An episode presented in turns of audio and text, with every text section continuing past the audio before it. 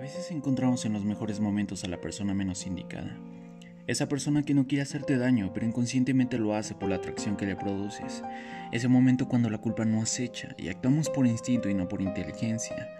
Cuando nos dejamos llevar por la química y no por la reputación de uno mismo.